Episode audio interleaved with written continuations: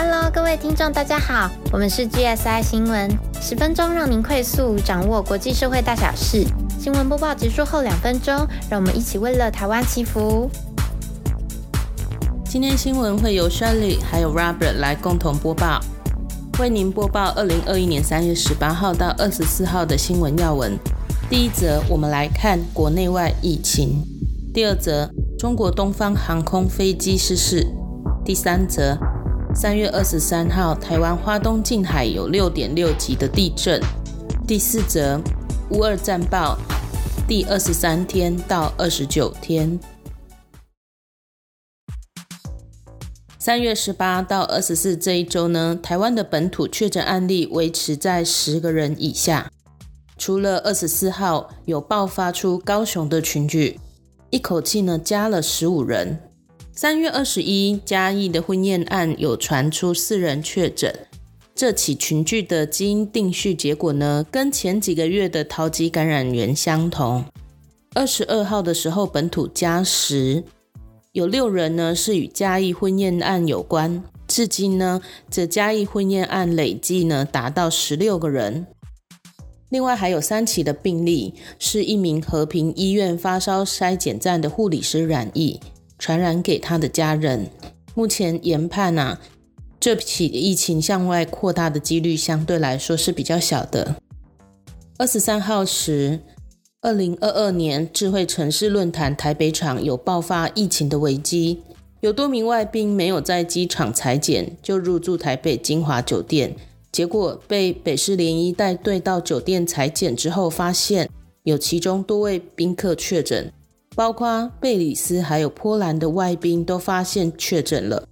智慧论坛也紧急取消。到了二十四号，则是有高雄职场的群聚案，本土暴增了十三人，境外一入也突破新高，达到一百二十四人。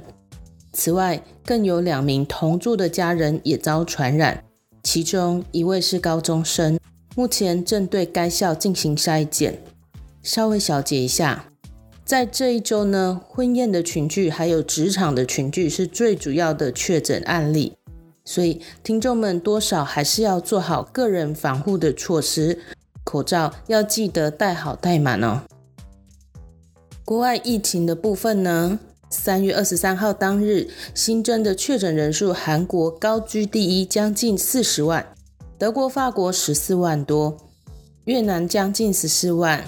英国十万多。美国四万多，亚洲当中日本也四万多，马来西亚二点二万，香港一点二万，新加坡将近九千，印尼六千多，中国呢也飙升到将近五千人。最近在香港、韩国、中国等疫情大爆发元凶呢，都指向欧米狂的亚型 BA. 点二。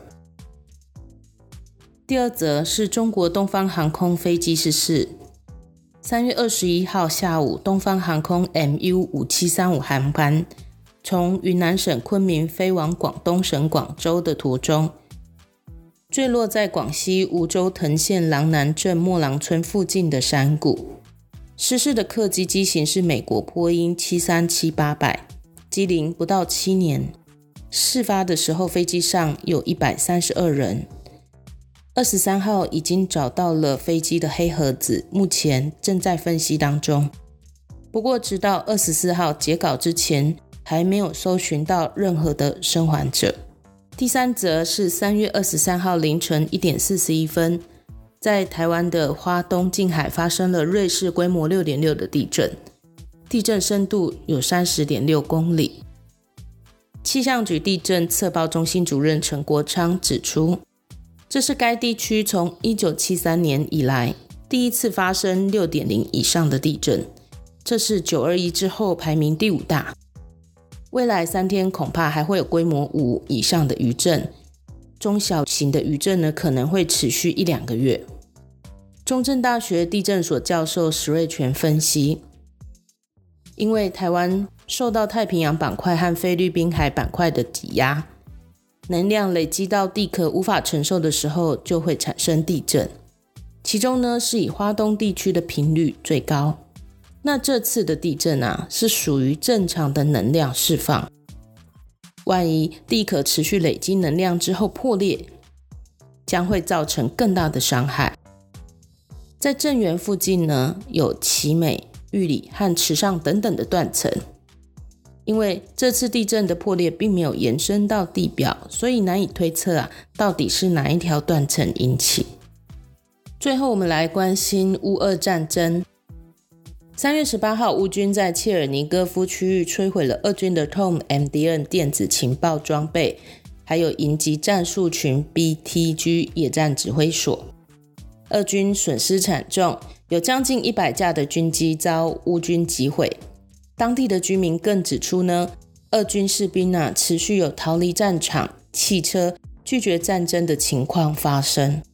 就在同一天，俄罗斯国防部表示，带有极音速弹道导弹的匕首航空导弹系统摧毁了乌克兰西部杰利亚金的地下军用弹药库。俄罗斯发射的时间点恰逢美中两国元首对谈的时间。这个匕首极音速飞弹射程呢超过两千公里，速度能够达到十马赫啊，可以携带传统的弹头还有核弹头。CNN 报道，这次发射很可能是为了测试这些武器，并且向西方传达俄罗斯有能力的讯息。自从乌俄战争爆发以来，距离乌克兰边界约一百公里的波兰热舒夫机场呢？成为了西方盟友对乌克兰补给武器还有物资的重要转运点。美国空军第四三五空地作战联队也在这里活动。二月初以来呢，美军对波兰陆续增兵了将近五千人。增派的部队呢，以美国陆军第八十二空降师为主力，主要就部署在热舒夫机场一带。乌尔开战之前，美军原本在波兰就有约四千名轮调部队。并且主导着当地的北约战斗群，是北约东翼部署的一部分。目前，波兰的美军总数将近九千人，是二次世界大战以来最多。关于乌俄战争的图片，我们都有上传到部落格，听众们可以记得也上去收看哦。来到三月十九号，俄罗斯呢正在加强控制亚速海的港口马利坡。乌克兰国防部说，占领者呢在顿内刺客作战区有取得了部分成功，暂时让乌克兰无法进出亚速海。乌克兰更指控俄国在乌东顿内刺客还有卢甘斯克区征召男性的民众当活诱饵，借由他们来找出乌克兰军队的射击点。此举形同把人当成炮灰。然而，在南部的港口尼古拉耶夫，乌克兰有顺利的阻断了俄军；还有乌克兰对黑海沿岸赫尔松城发动了空袭，有顺利摧毁了俄罗斯南部军区第八军团指挥部。近日，乌克兰军队拿出了 CP 值超高的作战方法，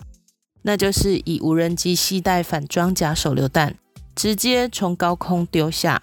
来轰炸俄军后勤的车辆。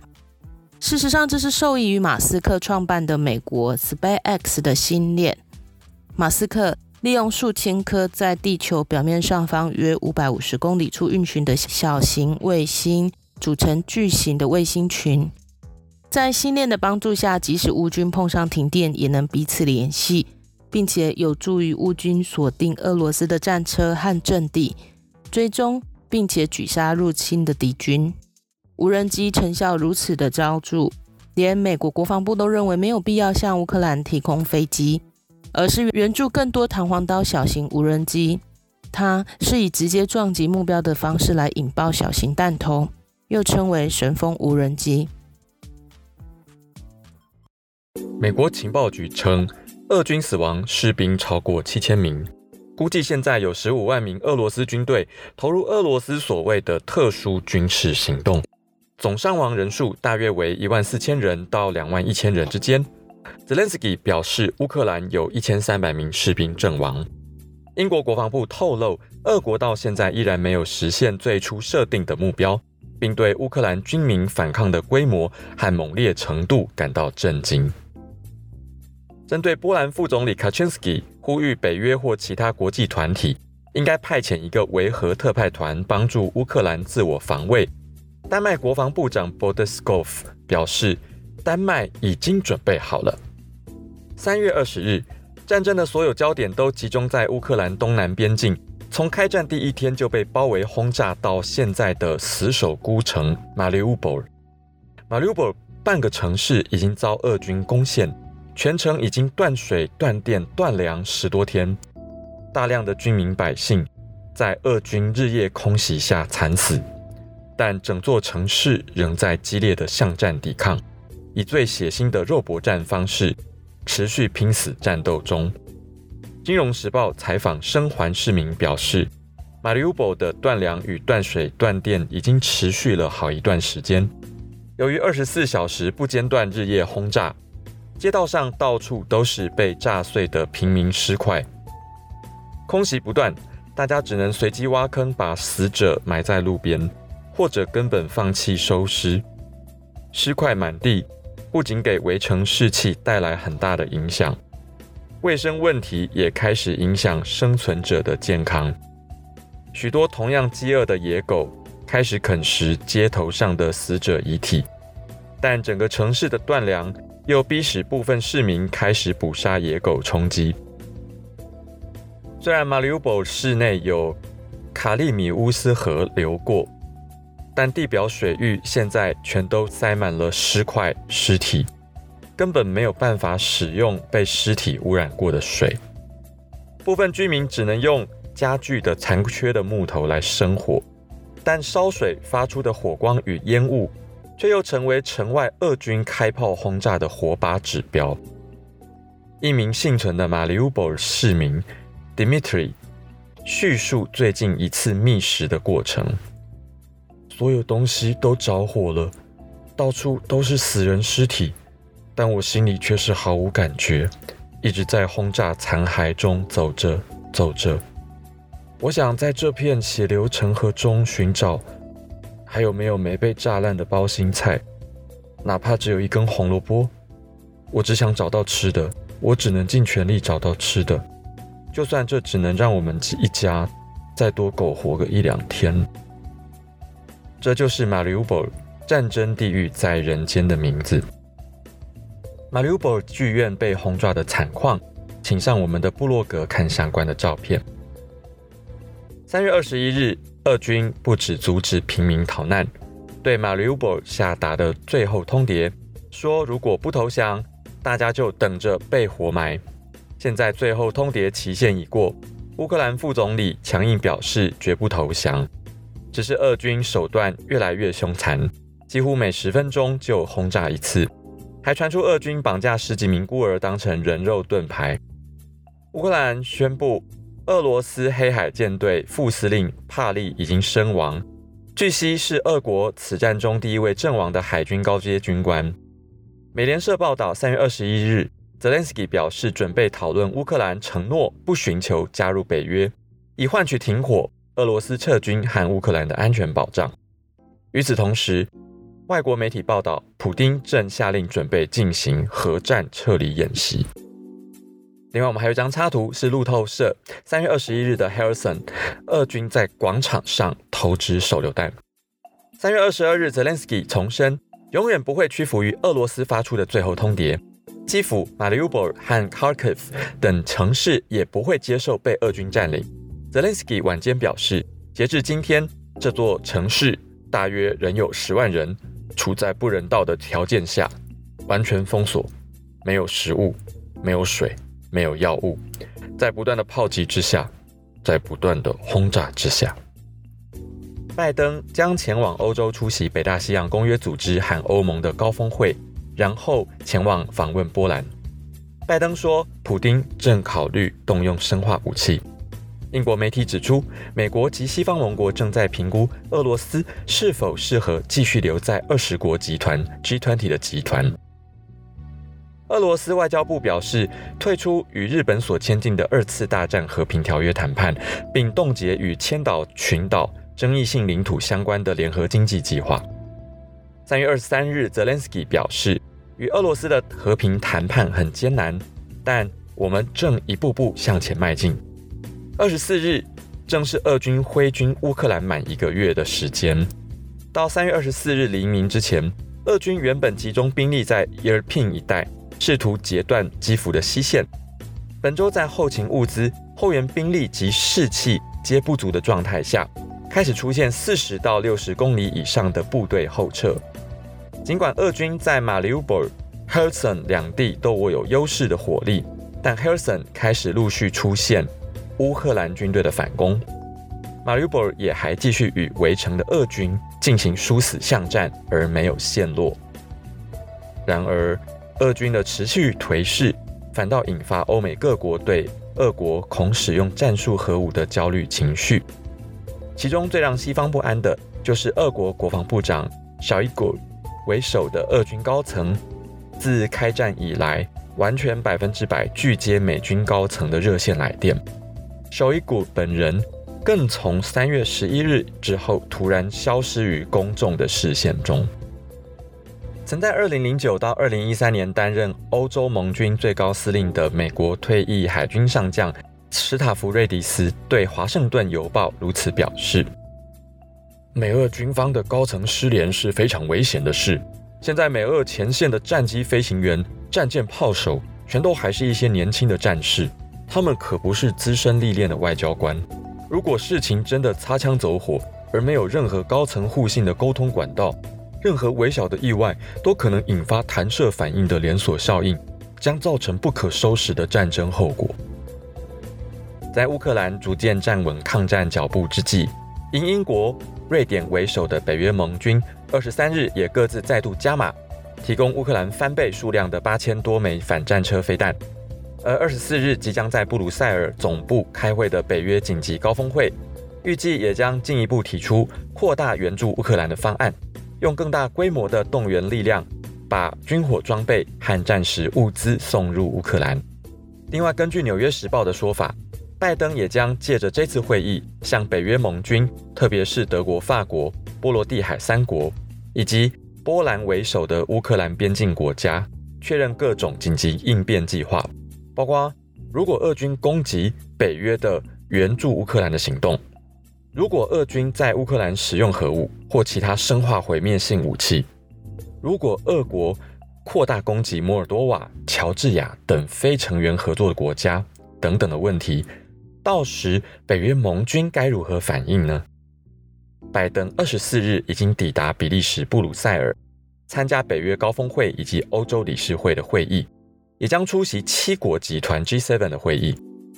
CNN 整理拜登访问会面各国领袖的五大关键议题：一、西方国家将为乌克兰做什么；二、拜登会如何领导；三、泽连斯基会出席吗？四、普京会如何回应西方的统一战线？五、北约的行动会有效吗？之后会为听众们追踪报道，请记得按赞、订阅、开启小铃铛，并留言给我们鼓励哦。好的，我们今天新闻播报到此。在节目最后，我们邀请您与暖心的 Grace 为我们的世界一同祈福。今天资料来源主要是 UDN、黑猴健康、LTN、早安健康、RTI、City One、奇摩新闻网、BBC 中文、健康远见、CNA、专教国际、台湾 News、三立新闻网、新头壳、中视新闻台、环宇新闻台以及中央流行疫情指挥中心记者会。全知全能爱着我们的神，真心的献上感谢，感谢神让我们透过祷告扭转命运，能将不可能的事变成可能。真心的希望神按所求的成就，因为这并非为了自己的需要而做的祷告，而是为了看着家庭、民族、世界而做出的真心的恳求。但不要按照我们自己的心意，唯有按神旨意来成就。感谢神垂听过去到现在的祷告，这边特别要为了全世界各式各样的罪来悔改，还有因无知兴起的战争，杀死无辜生命，行出武力、邪恶的人、经济犯、骗子，希望奉主的名完全斥退在背后操弄的一切魔鬼撒旦，希望撒旦使用的身躯能倒下，生病或快要病死的人，奉主的名斥退背后所有的病魔。希望当人尽到责任分担时，能够顺利恢复健康。这世界上还有很多贫穷、可怜、软弱无力的人，恳求圣灵能够帮助他们。那恳切的祷告是奉得圣主的名。